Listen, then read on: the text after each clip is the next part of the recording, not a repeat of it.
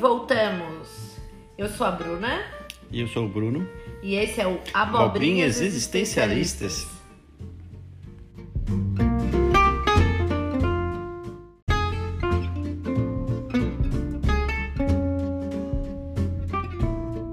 Oi, amigos! Estamos hoje aqui para falar de um tema que rende muitas produções na indústria cinematográfica, também na televisão, na literatura. O assunto de hoje é máfia. Calma, a gente não vai falar da máfia que está comandando esse país hoje. A gente vai falar só das, da ficção mesmo para não pesar o clima, certo? E justamente por ser um tema que mexe tanto com o imaginário do público, que gera tantas produções, a gente teve que né, ver como é que ia tratar esse assunto aqui. Hoje a gente decidiu fazer meio que por blocos de interesse. Então a gente vai falar de uns clássicos que com certeza vocês já viram, se não viram, deveriam. É, uns, uns contemporâneos que a gente gosta, não esgotando a lista, obviamente, e até uns de comédia. Então vem com a gente que vai estar tá bem legal. Então, pessoal, tudo certo aí? É, o tema, para mim, é sempre muito interessante. Eu sou apaixonado pelo tema, né? Quando a gente fala em máfia, a gente acaba relacionando muito mais a Itália, né? Uma coisa relacionada a, ao, mais até ao sul da Itália, ali na região da Sicília, né? Mas máfia é qualquer grupo, quadrilha, né? Que, que, que trabalha aí tipo, de forma ilícita, buscando vantagens das mais diversas e praticando os mais diversos diversos crimes, a gente pode né, encaixar com, com, com, o tema em si. Né? Não se restringe Sim. apenas aos italianos. Tem a máfia chinesa, tem a máfia japonesa, tem a máfia russa, tem a máfia brasileira, enfim, é máfia que não falta. Aham.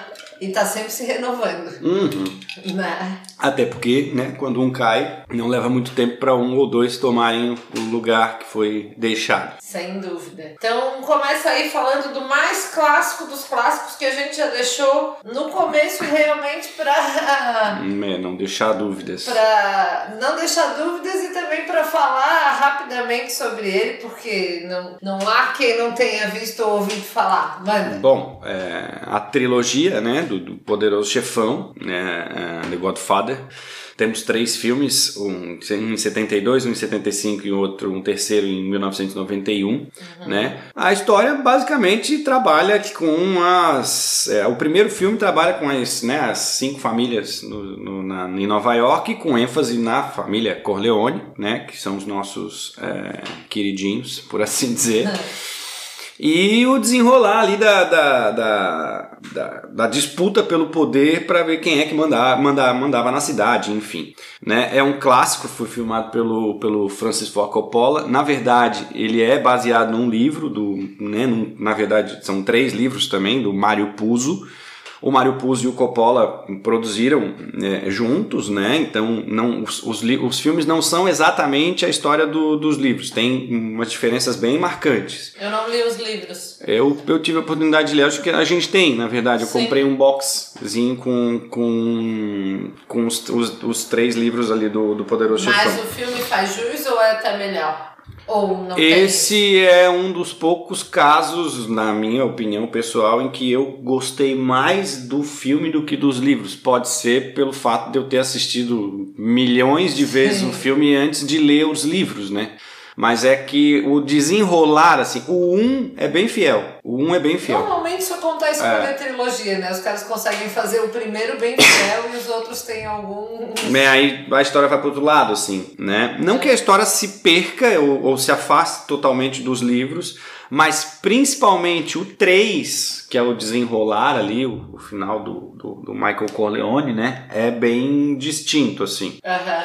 Interessante mencionar também que recentemente, se eu não me engano, esse ano, o Francis Ford Coppola relançou a parte 3 e não tá igual. Ele alterou, ele tem umas diferenças no final, que foi uma coisa que ele gostaria de ter feito lá na versão original de 91, mas não conseguiu fazer. Não lembro exatamente qual é o motivo que ele, que ele, que ele argumentou, mas enfim, é, ele né, refez ali o final do filme com, com base nas, nas imagens, enfim, das cenas captadas na é, produção. Ainda que tenha algumas diferenças entre um e outro, é, tendo sido coproduzido, digamos assim, é, meio que, bom, tem o aval do criador, né? Então, sim, sim. É, não, não fica tão ruim quanto, por exemplo, não no tema máfia, mas um, uma trilogia que a gente sempre fala aqui que a gente achou bem ruim, que é a do Hobbit. Então não, uhum, não é. teria como ter a, o aval do, do criador pra né, Peter Jackson fazer aquela lambança que ele fez. Bom, o, o Tolkien tá morto faz tempo, mas o filho do Tolkien, que estava vivo quando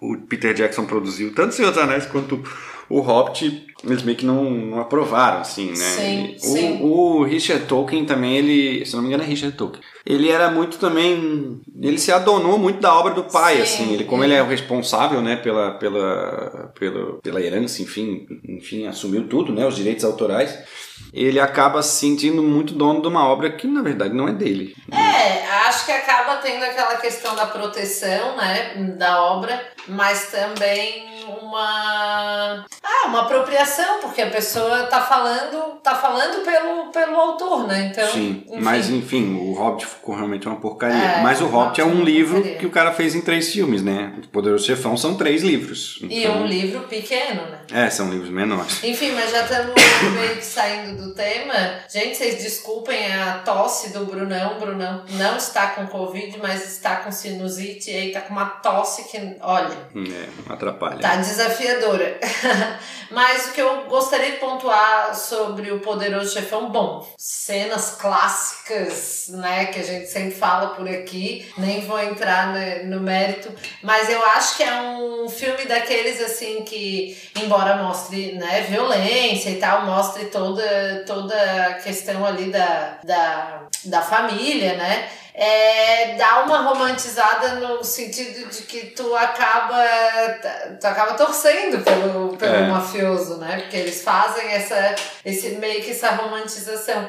Mas como apresenta esse de uma maneira bem bem legal esse estereótipo da máfia siciliana assim, aquelas festas, o casamento, uhum. é, acaba sendo além de tudo divertido. Então eu acaba, tu acaba torcendo, né? Tu simpatiza com, com é, os personagens. É a, é a figura do, do, do anti-herói, né? E tal. Mas o, o filme é interessante também porque o Coppola ele meio que sofreu umas umas perseguições assim na época, porque o Poderoso Chefão ele tem uma importância além né, do, do próprio do filme em si, de ter se tornado uma grande obra, porque ele foi um dos primeiros, uma das primeiras produções a, a, dar detalhes muito específicos daquela, daquele modus operandi, daquele jeito de organizar a máfia e tal. Sim. Eu lembro da, das referências de como seria a iniciação é, dos, do, né, dos mafiosos, enfim. Então é, foi, um, foi uma obra bem importante nesse sentido, assim. Uhum. Tava rolando umas prisões, tava rolando, rolou de fato uma, uma, uma parte no terceiro filme, no segundo filme ali, que tá rolando meio que uma, tipo uma CPI, né? Um, uma, uma, uma investigação do, do Senado e tal, do Congresso, uhum. e aquilo realmente aconteceu e tal. Então tem algumas referências bem reais, embora a família Corleone seja fictícia, né? Sim. É um filme que também marcou muito daí a carreira, meio que um lançamento da carreira do, do do Coppola? Não, do. Do Alpatino. Do Alpatino. Gente, que difícil chegar lá nesse raciocínio, sim, porque foi é, o filme em que ele despontou, né? Uhum. Bom, e é, bom, eu acho que esse filme se esgota nele mesmo, além das questões assim que a gente trouxe aqui, porque é realmente um clássico do clássico do gênero gangster. É, então, exatamente. É, e aqui em casa ele é do tipo que tá passando, a gente vê. Se tiver passando, a gente vai ver. Não tenho preferência pelo último, mas acho que isso tem a ver também com o fato de eu ter visto tantas vezes mais os outros que acabo tendo mais um. um é que o terceiro realmente não é do, dos melhores. Eu gosto muito do 2, porque o 2 traz a, a, a, paralelo, né, a, a mudança deles para Las Vegas, mas também a história do Vito Corleone. Daí é muito legal. Sim, sim, sim, bem legal mesmo. Bom, seguimos para outro clássico aí de 1983, que que Também. eu não sabia, mas é, Brunão disse que nas pesquisas aí que ele fez tinha uma, uma versão de 1932 também, que é o Scarface, um filme do Brian De Palma como diretor. E achei bem interessante saber disso, que é o Oliver Stone, que é o roteirista. O Oliver Stone, eu já indiquei um livro dele aqui, a outra história, a história não contada dos Estados, Estados Unidos, que é um puta livro que. Ah, não fui eu que indiquei, foi tu, né? Isso. Enfim, é, os dois leram, a gente indicou aqui. Esse já tem uma história mais complexa, assim, né? É, esse é, bom, esse passa em Miami, né? Então, o, o original, a versão original não, não era o mesmo tipo de máfia, Sim. né? Era, era outra nacionalidade, em outro lugar, inclusive era em Chicago, o original. E, e aí nessa versão de 83 eles resolveram fazer com Miami como plano de fundo e aproveitando a guerra da coca, né? Que, que, que, basicamente botou ali a- na década de 70 e 80, mas principalmente na de 80 Ma- né, Miami pegou fogo e tal, com disputas entre mexicanos, colombianos e, enfim, Cubanos. é, cubanos, né? E aí o filme traz um personagem que é um imigrante cubano, né, um exilado cubano, representado Também feito pelo Alpatino. também pelo Al Pacino, que vai para Miami e ele acaba se envolvendo lá com um chefão das drogas e ele vai ascendendo, né? na- muito rapidamente, rapidamente. ele tipo passa a ser o É o Bambambam, Bam, Bam, só que ele é um cara completamente piradão, assim. É. Ele é muito violento, é um cara. hum, hum, é, ele foge o estereótipo do, do, do, do mafioso que pensa antes de falar, antes de agir. Isso também acho que traz uma pe- pegada do, da questão da cultura, né? da Claro, origem cultural, dúvida, do latino ser mais é, fe- Inflamado, né, né? inflamado Né? e tal. Enfim. E, bom, pra gente só não fugir aqui da, da contextualização, ele, no, no decorrer dessa ascensão meteórica aí que ele tem dentro da máfia, que ele acaba né, é, se relacionando ali, ele começa a se sentir interessado pela amante do chefe, que é a Michelle Pfeiffer, e aí o chefe não fica feliz com isso, manda matar ele. Só que ele é foda, ele escapa do, do, Na do atentado, mata o mandante, fica com a amante, mas aí também começa a sentir uns desejos pela própria irmã. tá? É, ele é um Por isso que eu falei que esse filme é mais complexo, ele é um personagem que eu Bem mais considero mais complexo. complexo, Bem mais assim, complexo, né? né? E aí ele assume o controle da quadrilha, só que ele- aí ganha muita grana e é aquilo, começa a mandar no mundo, né? Só que ele se perde porque É, ele é muito instável, né? E é Isso. extremamente violento. Então, o filme, é- esse é um dos filmes mais máfia, violentos que, violento. que existem, assim. E tem uma curiosidade, né, que a gente levantou, que, tipo, é uma obra que tem mais de 200 vezes a palavra fuck é, é, pronunciada. Alguém calculou e fez uma média de que a cada 1,2 segundo, 1,2 minuto, tipo, solta um, um fuck lá. Tipo, Isso alguém xinga alguém. ficou, isso ficou, a gente trouxe aqui nessa pesquisa porque não era uma coisa usual na época. Não era tão, Isso, tão não era comum, né? comum aparecer tanto. Bom, a história se desenrola, ele, daí ele é procurado por agentes federais, ele tem que se envolver com outro pessoal que daí é, tem o poder de, de cuidar dele por influência política. Então, enfim, aí a história se desenrola, eu gosto muito desse. Esse é é uma pegada, uma pegada mais menos romântica e É. mais é, nua e crua, Nua e assim, crua. eu entendo. E é interessante que eles tiveram que sair de Miami Ah, é, isso é muito massa. porque a comunidade cubana se ofendeu muitíssimo com o filme, né? Com, com as gravações, fato, porque, enfim, Ele é um personagem ele é um cubano, perce- personagem cubano e que, não, digamos, não pega muito bem. E ele é um personagem cubano que não dominava a língua, então ele só tem uma fala em espanhol no filme inteiro. Tipo, uma falinha rápida assim, e o resto é tudo em inglês. Porque o Alpatino.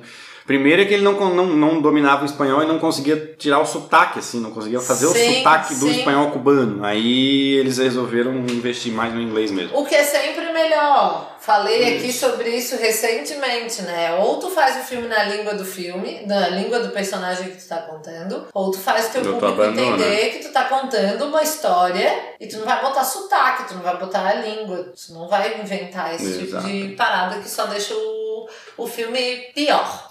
E seguimos pro outro, também grandíssimo clássico, e daí de um mestre do gênero. É, esse é que o é o Scorsese, né? Filme do Scorsese é de 1990. Inclusive, em 2015 ele fez 25 é, 25 anos. Os Bons Companheiros, The Goodfellas. É baseado num livro também. E, e da mesma maneira que aconteceu com o Poderoso Chefão, o autor do livro é, trabalhou no roteiro junto com o Scorsese. Então, eu não li o livro, mas é, há de se dizer que, que há Uhum, uma, tem uma semel- né? uma autorização, Uma autorização, ali do, do é. autor, né? Eu acho esse, esse filme muito bom. É, não é à toa que ele é um dos clássicos do gênero, né? Sim. Ele tem atuações fantásticas, assim, do. do...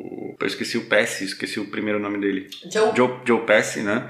Tem também o, o Robert De Niro, Sim. tem, né? Um jovem Robert De Niro, é. engraçado, né? É, esse filme eu acho legal porque, assim, no Poderoso Chefão, os caras são da máfia. Eles já são iniciados, fazem parte da organização.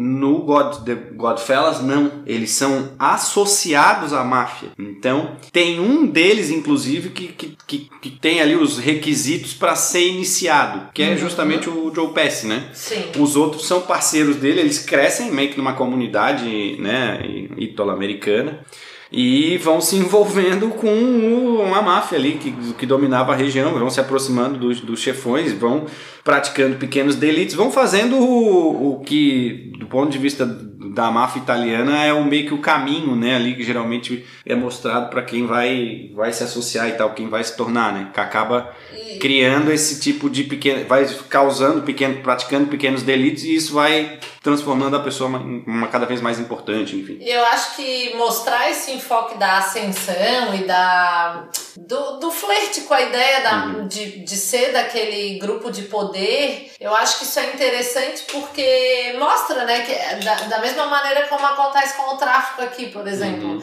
A pessoa, ali, claro, numa situação um pouco diferente, mas assim, a pessoa vive numa situação de exceção ali, meio fudida, e vendo que aquilo ali é um caminho que, que pode Proporciona- proporcionar para ela coisas que de outra maneira muito provavelmente ela não, Não teria. teria. Então eu acho que é, mostra essa mostrar essa parte é um enfoque interessante e diferente dos outros dos Uhum. outros filmes que a gente tratou aqui, né? E aí a gente a gente traz essa comparação, né, que ele se ele ele diverge do, do poderoso, Do Poderoso chefão, Chefão. justamente no sentido da romantização do mafioso, que aqui é o mafioso é, raiz, né? É. Não, tem, não tem essa de morte pela honra, no poderoso chefão. Isso, exatamente. O lance é grana, né? Principalmente Sim. o lance é grana, cara. Tipo, a grana e quem tá recebendo ela, né? Porque o lance da máfia aí é que o mafioso, quando quanto mais, né?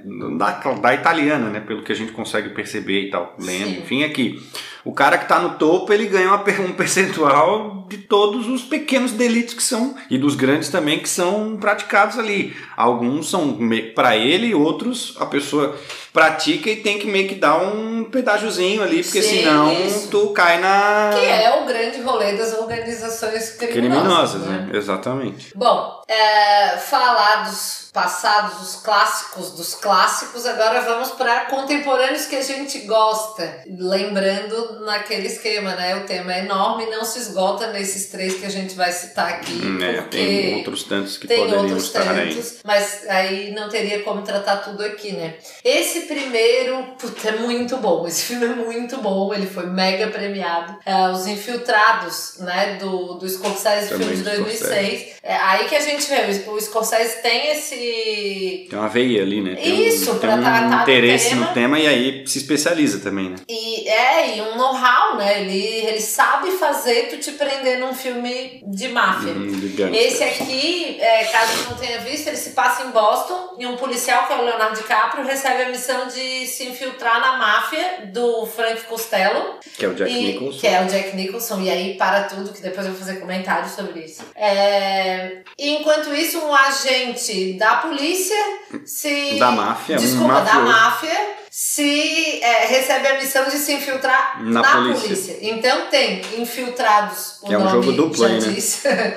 é, nos dois lados e ambos começam a ascender muito uhum. nas carreiras que eles estão se propondo a fazer ali como Isso. infiltrados. Tem uma lance que eles, eles, os personagens, a maior parte do filme eles não, eles não sabem, né, quem são, quem, quem é quem entre os infiltrados mas obviamente né um eles têm um eles têm eles têm uma personagem em comum né que é a, que é a psicóloga da, da ah, polícia ah, tal a, é, a, a é. psiquiatra tal a terapeuta que acaba tendo um relacionamento com um deles e atende outro assim então ela meio que tá na, na, na no foco da história assim. um, um eixo exato né?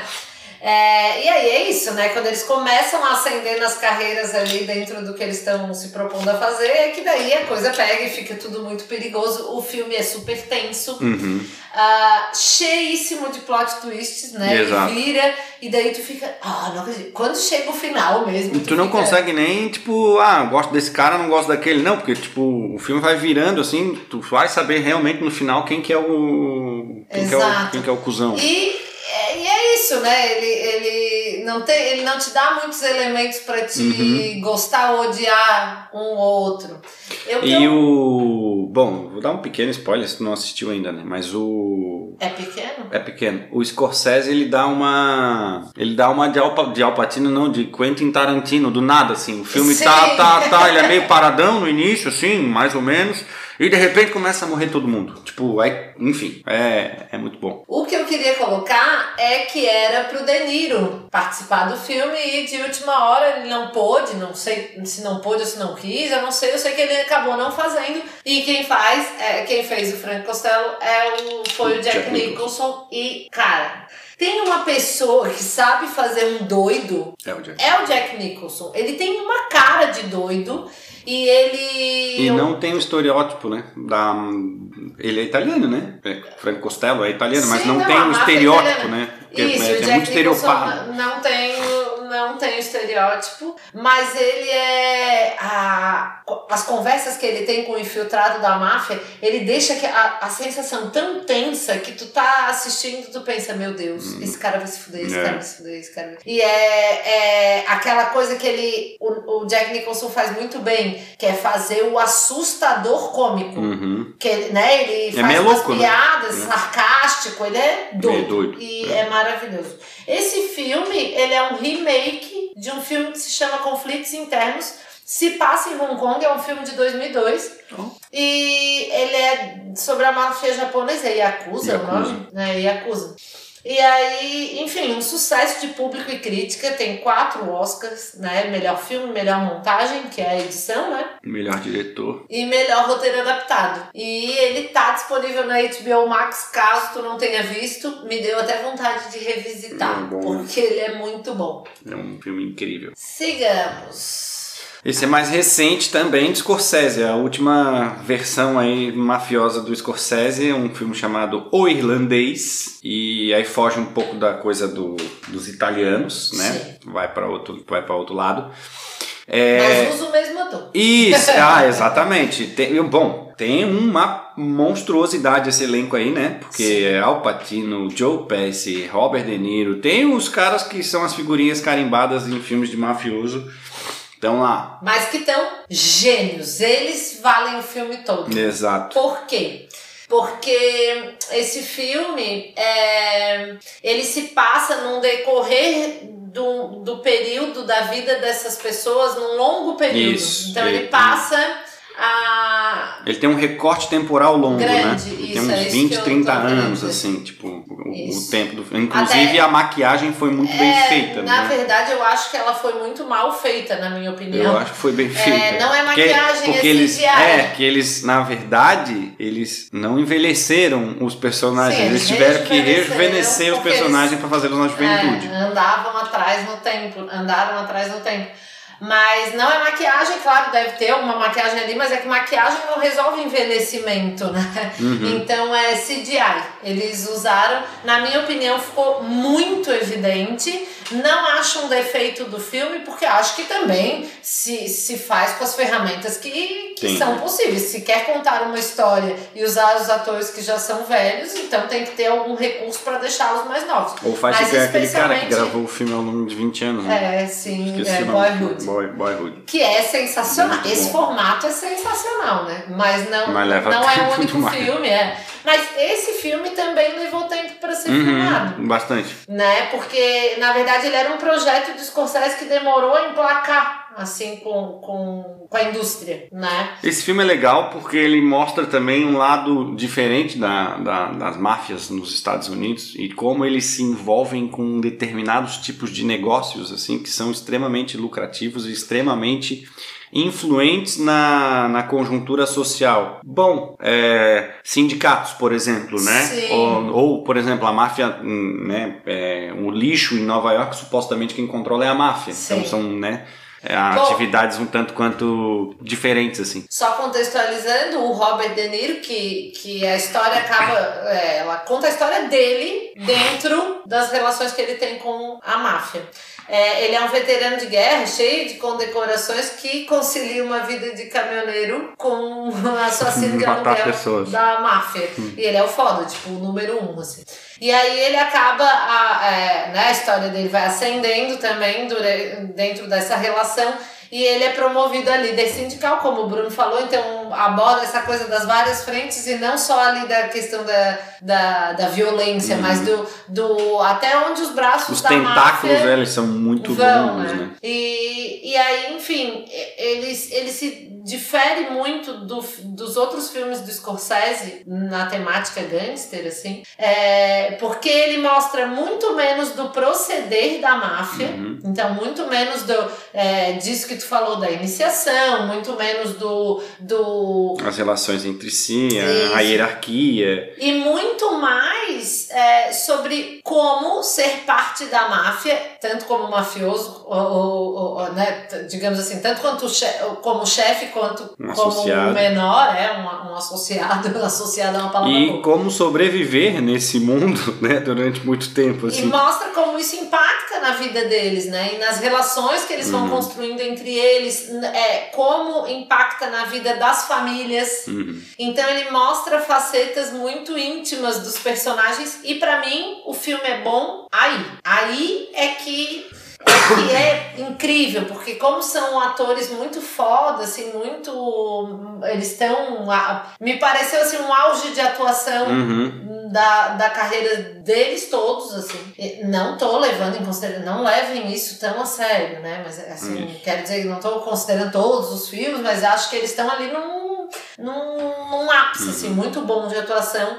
E, e aí eles retratam esses impactos e essas facetas íntimas de uma maneira muito legal. E é isso que vale, porque é, eu vou dar aqui a minha opinião, tu dá a tua na sequência. É, ele é tido como o ápice, o, o primor, a obra-prima do Scorsese. Tipo, tudo que é, é, é tido como assim, tudo que ele foi fazendo de máfia, não, tudo que ele foi fazendo de máfia ao longo da vida foi para culminar nesse filme genial. Eu achei longo demais, é um filme de três horas e meia. Ele tem um motivo para ser longo, porque é, não seria possível mostrar toda essa passagem do tempo e a evolução das coisas dentro da vida dos personagens num filme é, muito sucinto. Uma hora e meia. Mas eu achei muito cansativo. É, eu tá... dormi umas 10 vezes pra ver. Na verdade, a gente assistiu esse filme umas duas, três vezes. Nem duas, em três, três pegadas. Três etapas. Eu acho esse filme. Eu acho o Scorsese nesse sentido, tem algumas obras dele que eu,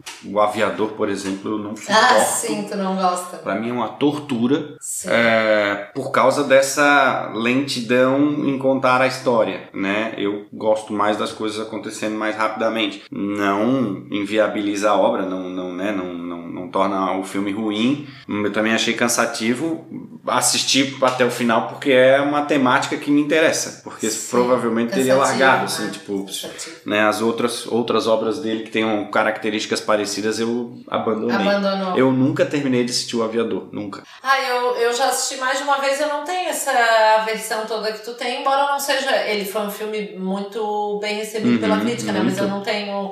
Eu não tenho, não morro de amores e não tenho nenhuma versão também é, em, relação, em relação a esse filme como tu tens, né? Uhum. É, eu fiquei curiosa para saber a opinião do nosso amigo João. João, comente conosco, tu que não gosta de filmes grandes.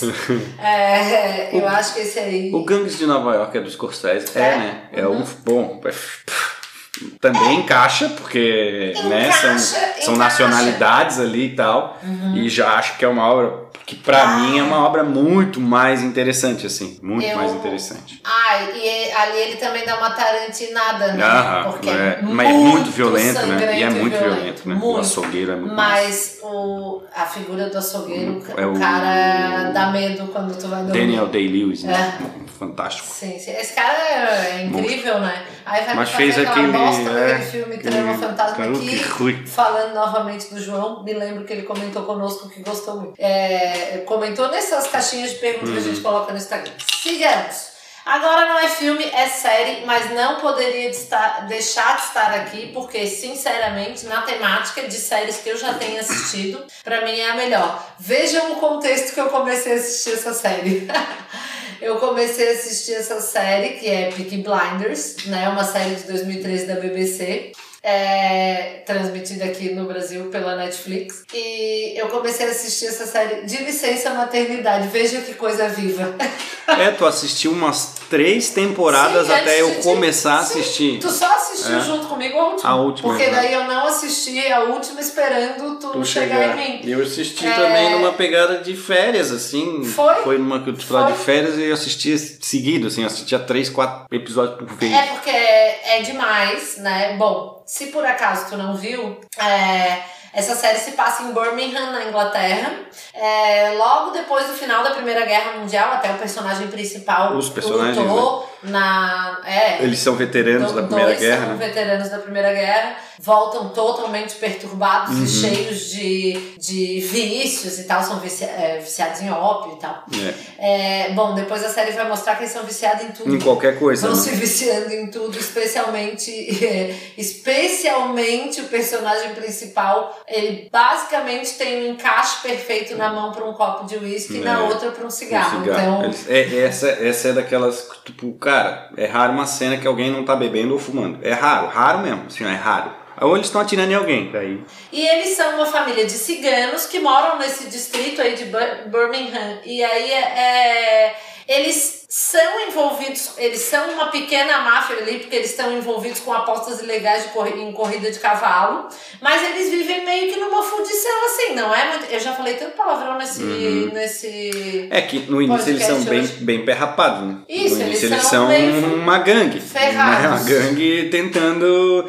É interessante porque o nome e uh, o Peak Blinders ali é baseado numa história, numa gangue real mas que não chegou nem perto de onde eles na série chegaram, né? Que é aquela clássica a característica básica é usar aquela, tipo uma boina, uhum. e eles usavam, escondiam uns giletes na, bo, na é, boina, na né? Então, né? por isso que... E aí eles ficaram muito conhecidos por isso, e aí a série tem cinco temporadas até agora, vai ser, tá, é, foi gravada a sexta, vai ser lançada entre dois, final de 2021 e 2022, ainda não tem data certa. A Polly morreu. Mas, é, eu ia chegar lá. desculpa. Não, sem problema. Não, atriz, né? É, uma das personagens muito importantes da série que dá todo um tom muito da hora. Ela é a personagem feminina mais importante. Mais importante. Embora esse filme, essa, série, série, traga personagens femininas bem importantes. E, Toda temporada tem, né? E bem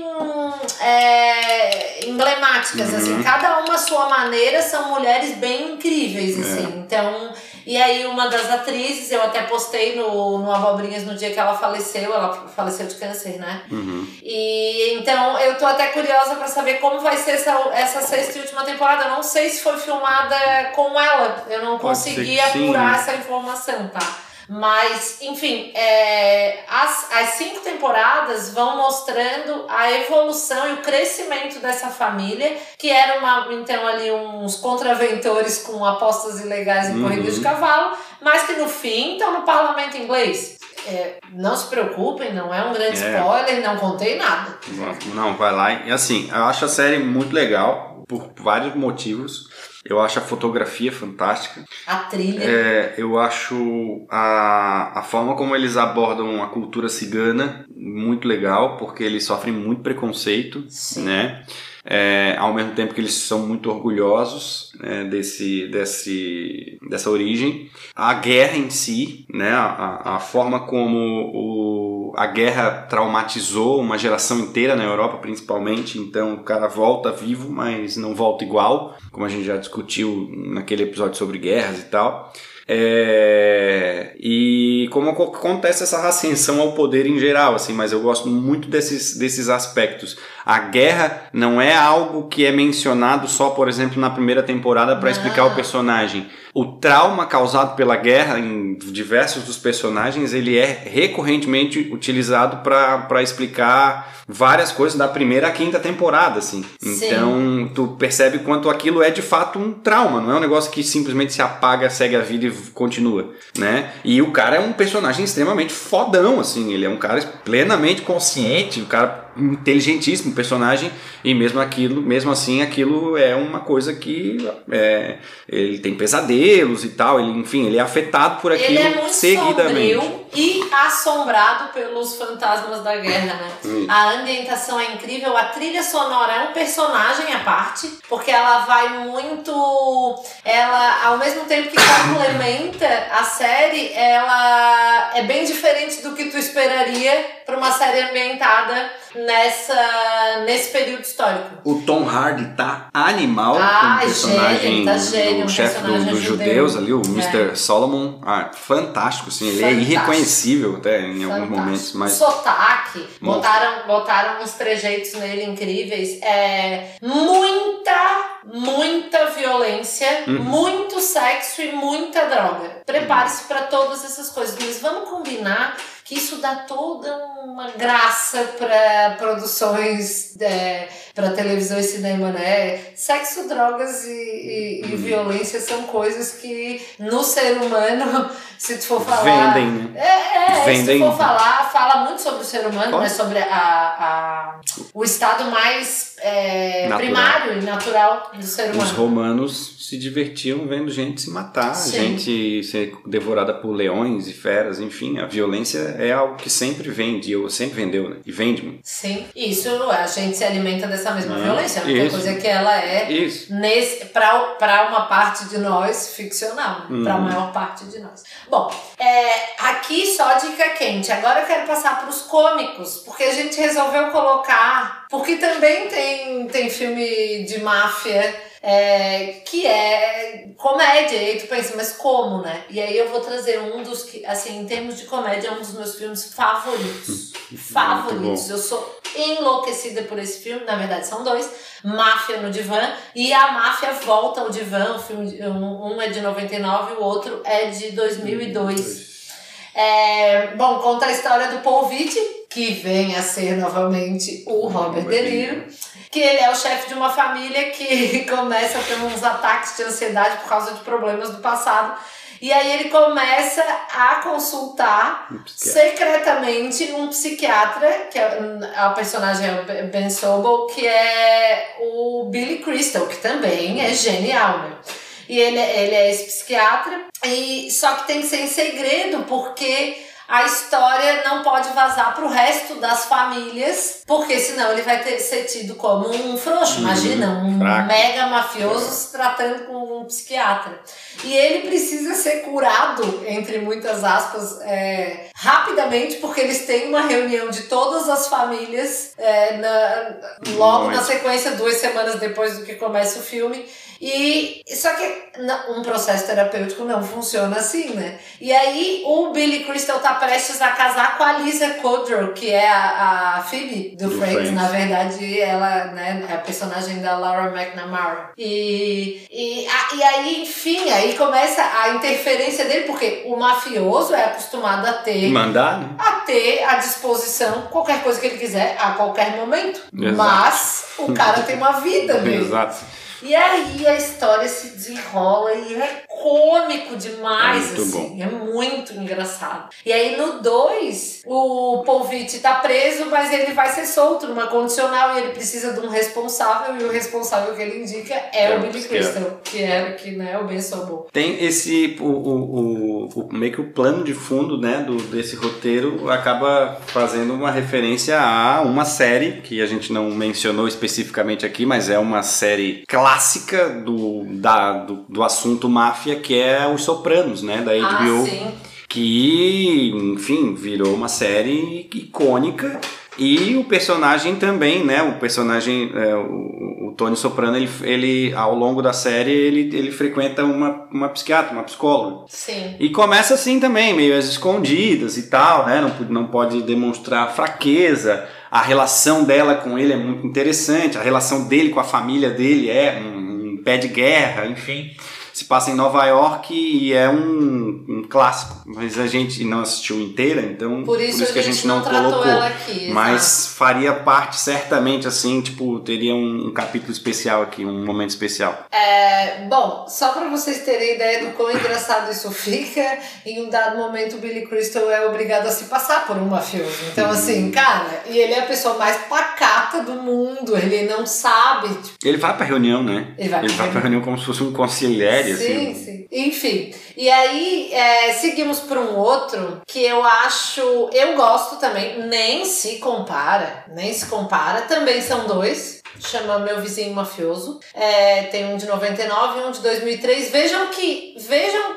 como as coisas são, né? As datas que a gente vai mencionando aqui, a gente não menciona à toa. É porque existem uns movimentos da né? indústria né? de pulsar para algum lugar, né? Então, ali na década de 80, início da década de 80, esses filmes, uhum. os clássicos da máfia. Final Daí da década aqui... de 90, início da de 2000, se eu não me engano, teve aquela operação na Itália e tal, Sim. né? Da Mãos Limpas, né? Sim. Que ficou famosa e tal. Então, ficou muito em evidência a relação com a máfia norte-americana, a máfia italiana nos Estados Unidos. Uns caras foram presos, assim, uns, uns caras bem poderosos, enfim, tem, tem todo um, um uma, uma, uma relação com a demanda que aumenta e diminui, né? Ah, bom, então só para se vocês não viram, é, esse eu não sei onde tem disponível, tá? Tem que procurar por aí, mas é, ele é um filme com o Bruce Willis, o Matthew Perry, que é o, o Chandler, e a Rumor Willis, que também tem, tem outros, outros. O elenco é bem estrelado, tem outras pessoas, é que eu só citei essas aqui. É, a Rumor Willis é filha do Bruce Willis. Uhum. É, e, enfim, o, o, o Matthew Perry, ele faz o Oz que é um dentista, tá todo bunda mole, submisso à mulher e, e, e não, não que haja esse problema, mas ele é assim. E a vida dele vira de ponta cabeça depois que ele descobre que o vizinho que se mudou para casa do lado dele é um mafioso, um assassino, que se mudou pro Canadá para se esconder de outros, outros mafiosos que estão tentando matar ele, né? Só que esse Oz, que é esse dentista, ele é casado com uma mulher insuportável. É, é uma atriz que ela era assim uma super promessa, ela era uma boa atriz e de repente, sei lá, sumiu. Descambou. Esqueci de, sumiu tanto que eu esqueci de colocar o nome dela no roteiro. Mas. E aí, enfim, eles passam a ter ali uma relação porque ele tem que. É, ah, é, Natasha, né? Natasha, é, Street. É, e aí ele se envolve e ele acaba se é, conhecendo uma outra mulher fantástica também e tal. É, o que que eu acho? Eu acho que ele é bem engraçado porque traz um Bruce Willis, lembrando aquele A Morte Lhe Cai Bem, uhum. sabe assim, um Bruce Willis cômico, Sim. não de ação, não de drama, e ele não faz muito 300 bem. pessoas no, no, no, filme. Isso, e ele faz muito bem, ele tem o, a manha para fazer isso, só que faz pouco, né? E o Matthew Perry, na verdade, pra mim, ele tá repetindo o Chandler. Ele uhum. é um uhum. Chandler canadense ali uhum. que tá. Tipo, ele tem os mesmos trejeitos, a mesma a, as me a mesma atuação. Eu diria que é um ator de um personagem só, mas que personagem? Eu adoro Eu não sei se. É, eu amo também, mas eu não sei se ele é um ator de um personagem só. Eu acho que isso é uma cena de, pessoa, de pessoas, pessoas que têm longos, né? tem longos períodos em séries muito famosas. A uhum. pessoa fica. Pode ver que de Friends, quem, fe, quem despontou para outros filmes foi mais a Jennifer Aniston, embora todos eles tenham feito isso. outras coisas, nenhum muito expressivo. Esqueci o nome. David Trimmer. Isso, também tem algumas produções mais expressivas, assim. É, é. Participações, Participações mais do que, do que ser protagonista, né? Também vamos combinar, né? Os caras encheram a, a burra, burra, de, dinheiro. de dinheiro. Pra que trabalhar mais, é. gente? É bem um pensamento proletário. Não, eu digo, é, mas digo ali no, na perspectiva do, perspectiva do ator, né? Do tipo do. Sim, da realização é. como, como ator, né? Mas a gente falar da realização da vida dos outros é muito difícil. É, é. É, e aí tem, um, tem o, a sequência também, que assim, pra dizer a verdade, não amo muito, tá? Mas aí é uma outra história que envolve os dois e, e tal. É engraçado também, mas não amo muito. Agora, uma crítica que eu li, não uma, várias, eu tô condensando aqui uma crítica que eu li, tanto sobre máfia no divã, a máfia de volta ao divã, é, e o meu vizinho mafioso. É, eu li algumas críticas falando assim, que é bobo, quase infantil. Mas mas tudo tem que Mas, ter gente, tudo tem que ter problematização, tudo tem que ter é, é, um fundo, cabeção. O, o quê? Não pode ser só entretenimento por entretenimento e a, e a gente achar graça de um negócio. Exato. Especialmente nesses dois filmes que, assim, ó, eu posso estar enganada, tá? Eu teria que revisitar, mas eu não me lembro de ter um humor ofensivo para nenhum tipo de, de pessoa, assim. Não me lembro de ser um humor ofensivo. Acho que não então, tem mesmo, nada. É, são filmes tranquilinhos, são filmes tipo, são comédias diversão, diver, divertidas diversão. e, e claro que tem uma com gente boa fazendo. É, e tem um plano de fundo que geralmente é utilizado mais para uma pegada de violência, drama e tal, mas enfim. É, será que não que... tem mafioso piadista? Duvido Certamente. que não. é. Enfim. A própria, a própria figura do Jack Nicholson assustador, sarcástico é. ali no, nos infiltrados mostra que assim, não precisa uhum. ser todos aquela austeridade do Michael Corleone, sabe? Isso, até porque, enfim, essa austeridade é muito dele, né? Dele e dos, dos Corleone. Quer dizer, o Santino não. E é, o outro mas... era basicamente burro.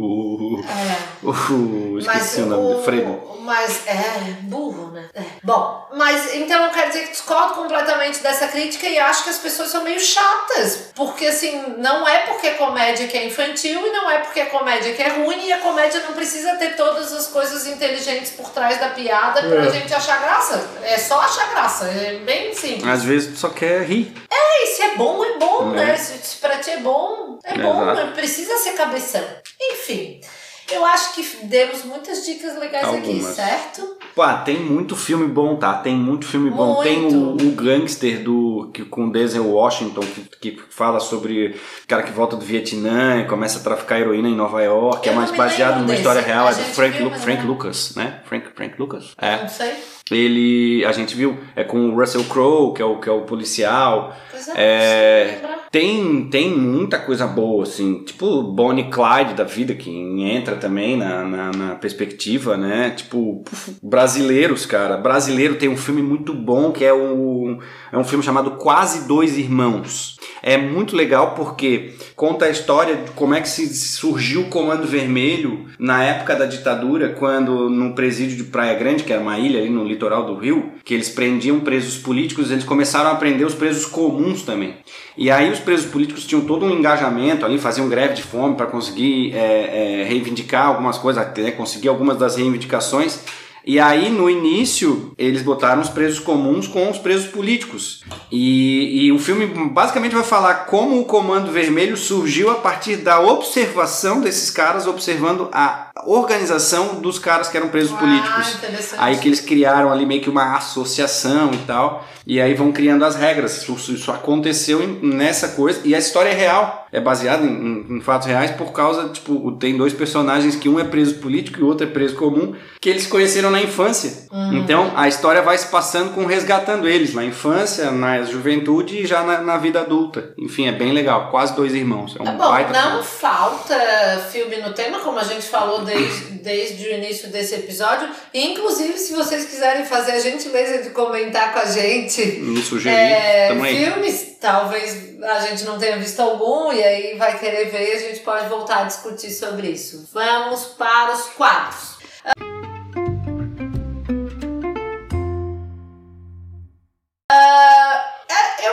Dúvida, porque eu queria trazer o Todo Mundo Gosta e Eu Não do João, que era o poderoso chefão. Mas eu não sei se a gente já falou sobre ele. A gente aqui. falou. A é, gente... ele, ele falou, né? Ele botou o poderoso chefão. Ele não gosta de Senhor dos Anéis também. não gosta de filmes longos. Eu, eu quis trazer esse porque eu achei que é, é temático é. dentro do tema. E porque eu acho bem peculiar. O João deu a sua explicação do porquê que ele não gosta, ele não gosta de histórias longas, arrastadas, né? Tem dificuldade com isso. Mas olha, eu acho que do mundo todo ele é a única pessoa que não gosta de Poderoso Chefão que eu conheço. E. e é, das que assistiram. Das que assistiram. É e as pessoas que, que não curtem também. muito o tema por conta de violência. Por exemplo, a minha mãe não curte ver nenhum filme que tenha qualquer é, é, resquício de violência então, né, por conta disso eu acho fantástico. Eu acho que ah, tem umas cenas assim. Ah, os, os filmes do Poderoso Chefão sempre começam com uma festa, né? Sempre Sim. começa uma festa de família. No primeiro é o casamento da Connie, no segundo é o batizado do Anthony, e no terceiro ele meio que tá sendo homenageado lá, já é, tá sendo homenageado pelo Vaticano e tal. Mas o, tem, aí sempre tem uma tarantela, assim, sempre tem uns. Sempre tem uns, uns velhos, assim, uns idosos, atores italianos fazendo. Ah, uma coisa bem de improviso, é muito bom, assim. Ah, muito porque também vamos combinar que essa coisa, essa coisa calorosa, assim, né, é, rola uma identificação uhum. com a gente. Até porque a gente é, tem ascendência é. italiana, né? Então a gente. Da, da família, né? Não da, da família, família maciosa, da família a família é família, família nuclear, assim, é uma coisa muito específica, né? Muito cultural, né? Sim, é. sim. É a coisa dos patriarcas, enfim, aquela um cara orelhudão, negão, assim, bem não, não fenótipo também. Fenótipo né? também, mas assim, é... eu, por exemplo, já sou toda misturada. Não dá para dizer que eu tenho fenótipo italiano, porque eu tenho, eu tenho família italiana dos dois lados, mas eu acho que já faz tanto tempo que a minha família saiu da Itália que eu já tô bem brasileira, toda uhum. misturada. Mas eu digo assim, em relação a, a, a se unir para as refeições, as nossas famílias fazem muito isso, só se unem uhum. para comilança. É, então acho que. A fartura, né? Que é. As Mas, crianças sempre na volta, assim, todo mundo dando atenção, é uma coisa bem. Todo mundo brincando com as crianças, né? E gostar da questão de reuniões e, e, festas, e achar motivo para fazer. Né? Uhum. Nisso eu não posso ser mais, mais italiana. Gostar de reunir as pessoas à mesa e bah. achar motivo para comemorar é comigo mesmo. Tamo aí.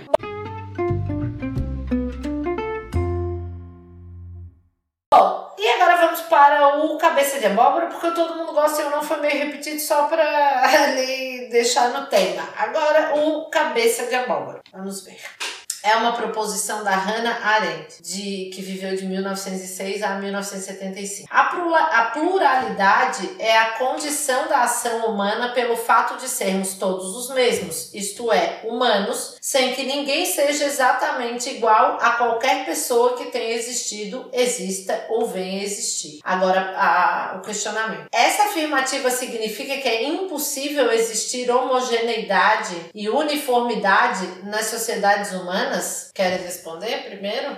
Olha, eu acho que essa homogeneidade não é nem interessante. É, foi isso que foi perguntado. Mas, enfim, uhum. repete a pergunta, porque. Essa afirmativa significa que é impossível existir homogeneidade e uniformidade nas sociedades humanas? É... A pergunta é sobre impossível ou é não? É impossível. Eu acho impossível. Eu acho que, do ponto de vista social, hoje em dia a gente trabalha. Hoje a gente está em, em um mundo muito mais globalizado, de fato. A gente tem acesso ao que está acontecendo na China, na Índia, nos Estados Unidos, agora, imediatamente. E, esse fenômeno da globalização, na sociologia se trabalha muito isso, ele acabou eliminando um pouco a, as culturas é, específicas. Tradições culturais que são específicas de determinada etnia ou povo acabaram sofrendo alterações e hoje a gente tem uma cultura muito mais padrão se tu analisar, por exemplo, a América ou os ocidentais ou os orientais. A gente consegue perceber um padrão maior, mas isso não apaga as especificidades, não apaga as, as os elementos que são muito tradicionais e é uma disputa constante nessa coisa de tipo ceder e valorizar ao mesmo tempo, né, proteger Claro que cada país, cada sociedade vai vivenciar isso de maneira diferente, né? O imperialismo está aí, o imperialismo não precisa ser uma dominação territorial ou política, ela pode ser uma dominação cultural e é o que, o que a gente mais tem de imperialismo hoje, eu acho que é nesse sentido. Agora, a ponto de apagar as, as especificidades e deixar tudo homogêneo, eu acho que é impossível. Certo. Eu gosto quando a gente discorda e a gente discorda nisso. Porque eu acho que é, a impossível homogeneidade, uniformidade. Não, eu acho que as pessoas têm as suas individualidades. Não existe um ser humano igual ao outro, de fato. Por mais parecido que as pessoas, é, que, que as pessoas sejam, não existe.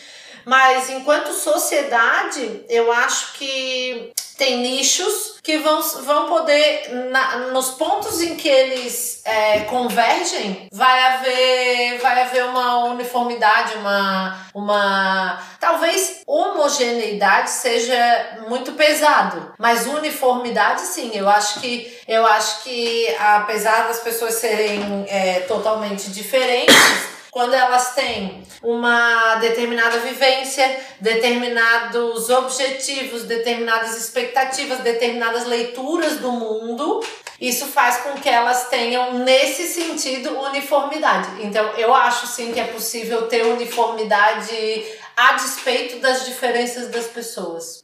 Talvez a gente tu, tenha encarado. Tudo, tudo, bem, mas eu não, não acho nem que a gente tenha discordado. Eu acho que a gente discutiu por é? vieses diferentes. Eu porque eu concordo com o que tu falou. E o que tu falou, basicamente, está na obra do Durkheim, por exemplo. Né? De tipo o que, que são os, né, os é, atos sociais, que fatos sociais são aquelas coisas, comportamentos específicos que nos unem, que nos tornam membros de um grupo social. É aquela noção. Só que mesmo assim existe aquele que transgride, né? A, a, a regra, e aqui regra não no sentido de lei, mas costume, né? A gente. É, mas aí é uma, né? É, é uniforme. Aquele, é aquele, uniforme, mas aquela aquele pessoal ali, vamos colocar X, a gente estava falando dos ciganos ali, uhum, vamos colocar uhum. só os ciganos, eles têm um modo de Sim. vida ali eles são indivíduos diferentes, Sim. mas no modo de vida eles são uniformes. Isso, mas a gente faz isso também. Não, é, só nesse, se ne... que a gente falou isso, dos ciganos sim, acima. Mas é serve pra qualquer um. O, o que eu, que eu me, me refiro é que, tipo, eu não, eu não penso a homogeneidade dessa forma. Eu penso em algo muito, talvez, muito radical, tipo, por, ser muito igual. Por isso que eu falei que eu acho que homogeneidade é uma palavra muito forte. É. Mas uniformidade uhum. acho que é possível. Não, né? acho que a uniformidade é o que torna possível existir sociedade. Sim, sim. Senão, é, é o que possibilita. A gente estava se matando aí. É, Quer dizer. A gente está se matando. Pois é. Uniformes, uniformes contra outros uniformes. Isso, é, exatamente. A gente está sofrendo isso e, e que difícil que uhum. é quando essa uniformidade ela passa assim para dois lados uhum, muito específicos antagônicos quando a, que não conseguem quando a polarização rola as, a gente, tudo é tão mais do que dois lados tudo é tudo Isso. na vida é tão multifacetado que é, limitar as coisas a, a, a, dois pensamentos a dois lados a duas visões é tão tacanho é. né é Isso. tão tacanho. Eu, eu olho tudo que está acontecendo hoje, não vou me alongar nisso aqui, mas é, me entristece ver como as pessoas esqueceram que o diferente é, é, é essencial para que o pensamento melhor se construa, para que visões diferentes apareçam. E ao passo que, tipo, essa juventude está vindo cheia de aceitações que a nossa né? Ainda que não lida tão bem. E a geração não, não lida bem, cheia de preconceitos. Essa já vem muito menos, é, com muito mais aceitação uhum. do diverso, né? É, ao passo que isso está acontecendo no sentido social, acho que no sentido político aqui, dentro do que a gente está vendo, mas não só aqui no Brasil, é, um é, movimento é mesmo, um, é, né? Existe um movimento, mas a pauta do movimento aqui no Brasil ela é completamente desconexa com, ah. com que, bom, gente, é, a gente tem é foda, mas a gente tem gente que tem medo do, do comunismo. Cara, onde é que o comunismo existe hoje? É, Não, e quando ele esteve perto de sabe, acontecer É aquela aqui. discussão que eu sempre cito com, com amigos, enfim, que é, é uma total falta de conhecimento de conceitos e um, uma total cegueira com relação a político, velho. Político é um cara que tá ali para governar de acordo com a lei, claro que ele tem uma perspectiva de pensamento, um viés de, de, né, de, de aplicação do que ele gostaria de ser, mas é, não é rei, cara, não é Deus, não, não são, são seres humanos e eles erram. E, não, e não... cadê teu senso crítico em relação às isso, coisas, né? É, sabe? Enfim, e aí a gente vê essa, essa completa idiotização da sociedade brasileira, porque tem o outro lado também, tá? O cara que não consegue enxergar defeito no outro lado também, não consegue não, entender que. De todos, todos Isso, aqui. não, tu, tu foi muito clara. Mas eu quero deixar claro que eu, ah, eu critiquei um, um, um ponto de vista, mas é necessário criticar o outro ponto de vista também. Sabe? Ninguém é santo, ninguém é perfeito. Uh, e a gente não tem que. A gente não tem nem que admirar os caras. A real é essa. Idolatrar mesmo não dá. Mas admirar vá sempre com o pé atrás. É alguém que está prestando um serviço e que tem que prestar direito, porque senão sai fora. É, enfim, e, enfim, basicamente. Pre prestando um serviço que passa extremamente pelo modus operandi, pelo, pelo, pelo caráter de outros tanta, outras tantas pessoas. Então nem é uma coisa que a pessoa, digamos assim, não estou falando de nenhum dos políticos aqui uhum. da polarização, tá? Tô só dizendo é, digamos que seja uma pessoa que tu, pô, bota muita fé, que tu confia no caráter, que tu acredita no projeto político e tal. Essa pessoa, ela vai entrar numa máquina que ou tem jogo de cintura, meu amigo, ou é, não, isso, tem, e, não tem. Isso relativo ao Brasil é necessário entender como é que funciona a máquina. A gente tem um presidencialismo de coalizão. Sim. Presidente nenhum governa sem o Congresso. E aí começa a ladruagem, a roubalheira, a vantagem. E assim, não era sobre isso. As instituições estão funcionando. É. Não era Mas sobre isso, hoje, 21 horas e 50 minutos do dia 9, quando a gente grava isso aí, o pessoal que saiu no dia 7 deve estar indo dormir chateado. Uh, não Arrego. Não quero me alongar nisso aqui mais, mas. Arrego. endosso.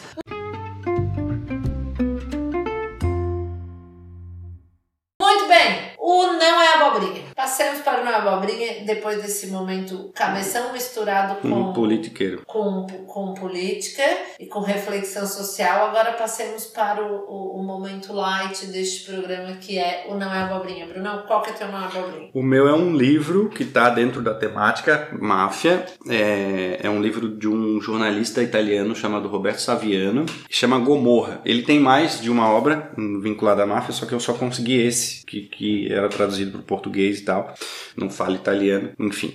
É, o, o Gomorra é um filme que um filme é um livro que trabalha a máfia napolitana. Então é uma outra região da Itália que também tem um, um, um modus operandi diferente da chamada máfia siciliana.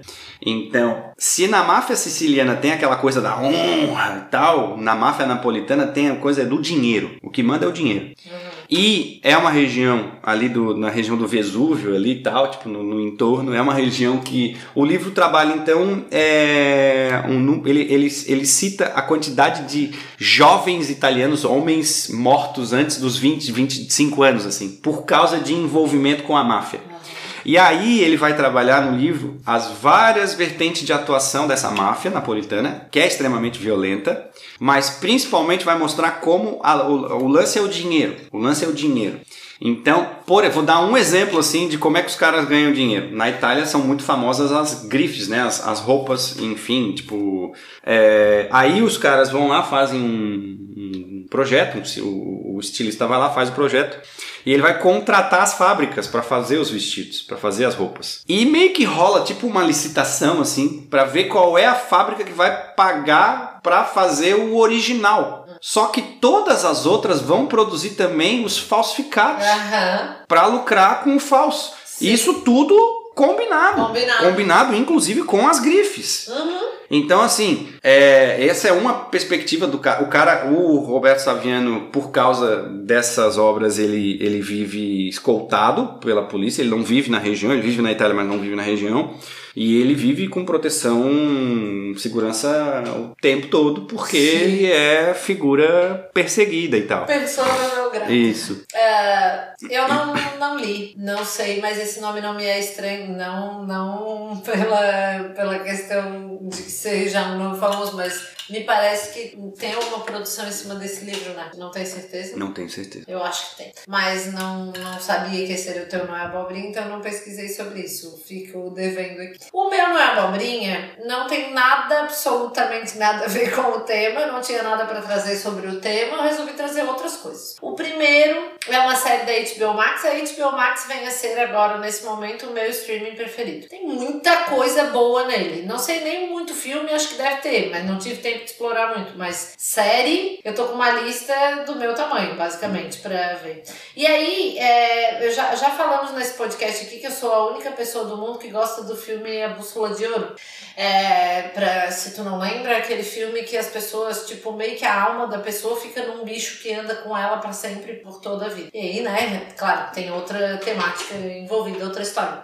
E aí a HBO fez essa série que se chama His Dark Materials e é, é a série conta a história do filme só que de maneira bem mais alongada e, ah, aprofundada. É, tem duas temporadas até agora. Eu tô na primeira, não, eu, não tô na segunda já. É, não sei se vai ter mais, não cheguei a fazer pesquisa, mas pra tu que gosta de- de um universo de fantasia, assim, a série é um pouco lenta, mas ela é super bem produzida e a história é bem, bem legal. E eu adoro quando um universo totalmente diferente do meu se apresenta, assim, tem os seres humanos, mas eles são diferentes. E aí é, é também uma ideia de é, universos paralelos e tal, é bem legal. Eu tô adorando, se tu gosta do gênero, assim, meio fantasioso, acho que vai, vai te agradar, dá uma olhada. worden. E eu, por acaso, um, vou indicar um podcast também. Eu adoro histórias das pessoas. Eu sou uma grande faladora, todo mundo sabe disso, mas eu também gosto muito de ouvir quando a pessoa tem uma história para me contar.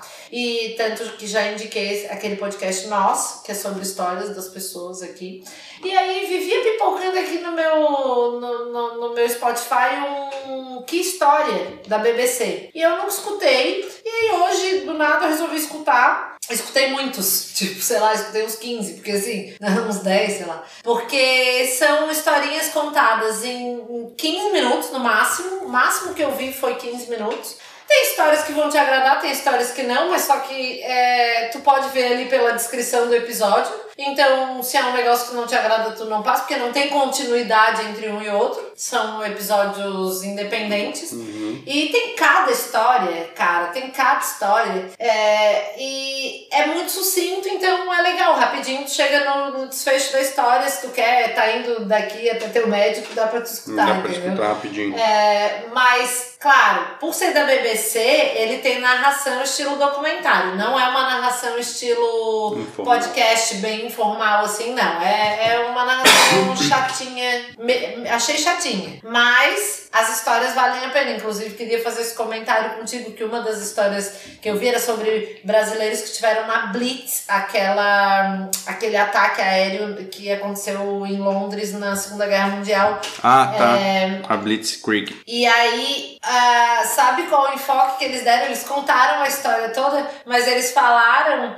é, que houve um aumento. Isso é uma coisa que nunca passou pela minha cabeça. Houve um aumento muito grande da qualidade da saúde das pessoas, do- dos britânicos nessa época, por causa do racionamento. Então, como tu tinha X libras lá pra tu comprar X coisas. Só podia, por exemplo, comprar 75 gramas de presunto, X Uhum. gramas de açúcar. Era limitado. E basicamente tinha muita batata e cenoura. Eles tentaram o cultivo de outros. Eles tentaram o cultivo, aí foi uma bosta, porque o inverno acabou com tudo, foi. Deu uma mó seca, eu acho, sei lá, não me lembro direito. Mas, e aí então a qualidade nutricional é, melhorou muito. A, paralelamente a isso, aconteceu também muito emprego, porque, por causa da questão da indústria bélica. Então, muita gente empregada com dinheiro no bolso e racionamento fazendo com que todo mundo tivesse acesso a mais ou menos o mesmo tipo de alimentação, que não era tão cheia de laticínios e açúcar quanto era é, situação na, na situação anterior. Então houve um pico de, tipo assim, crianças muito sadias, gente muito saudável, a despeito das mortes e mortes, e, enfim. E os dados apontam que imediatamente após a- o racionamento, a saúde Coisa também degringolou degringolou novamente. Até porque quando tu é muito privado de uma coisa, a tendência é que quando tu tem acesso a ela, tu. Né? Mas eu achei Bota interessante. Então, só para citar um exemplo de histórias que, que são contadas, mas tem os mais diversos tipos. E eu acho que se tu é uma pessoa que gosta de ouvir história, tu vai te identificar com algum episódio. Então, eu achei que vale a pena. Fica aqui minha dica de, de podcast de Muito hoje. bem. Que história. Que história, que história da BBC. É. E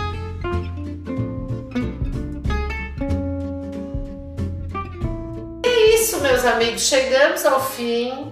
Gostamos muito de fazer esse episódio, porque é um tema que nos agrada muitíssimo. Não deixem de comentar conosco se vocês gostaram, se gostam de algum específico que a gente não trabalhou e nos deem dicas de coisas que a gente não assistiu, porque estamos aí e muito afim. Fecharemos com o Brunão fazendo trilha sonora aqui. Beijo, queridos. Beijo, beijo.